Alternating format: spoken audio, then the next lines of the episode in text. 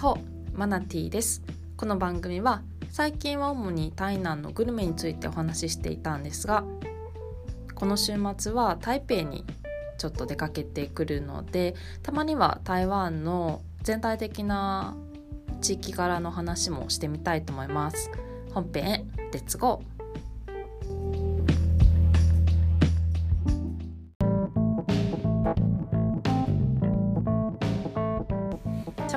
1台湾の地域の話。台湾は地域をざっくり大きく3つに分けることができます。まず台湾島の島の中央部には山脈が走っているので西側と東側に分けられます。そして西側は北部と南部に分けられます。正確に言うと西側は北部中部南部3つに分けて言われることも多いんですけれども、まあ、ざっくりということで西側は北部と南部ってことにしておきましょう。西側は平野部が多くって人がたくさん住んでいる都市が多いです。東側は山間部が多くって人は少なく平野部がちょっとあるんですが平野部も田んぼや畑が多いです。田舎なイメージですね。米の生産で有名な地域があるので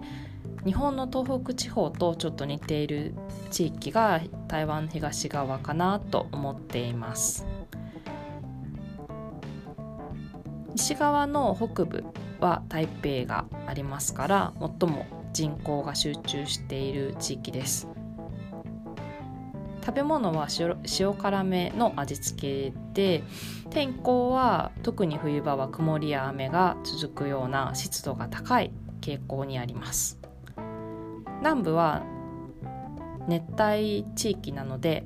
パイナップルやマンゴーなどフルーツをはじめ作物の栽培がとても盛んな地域です。IT 関係中心の工業地帯工業地域もあります。冬は台北に比べたら天気が晴れていることが多くて北部と比べるとすごく過ごしやすい地域です。食べ物はもちろん今まで私がお話ししてきた通り北部に比べると甘めの味付けです。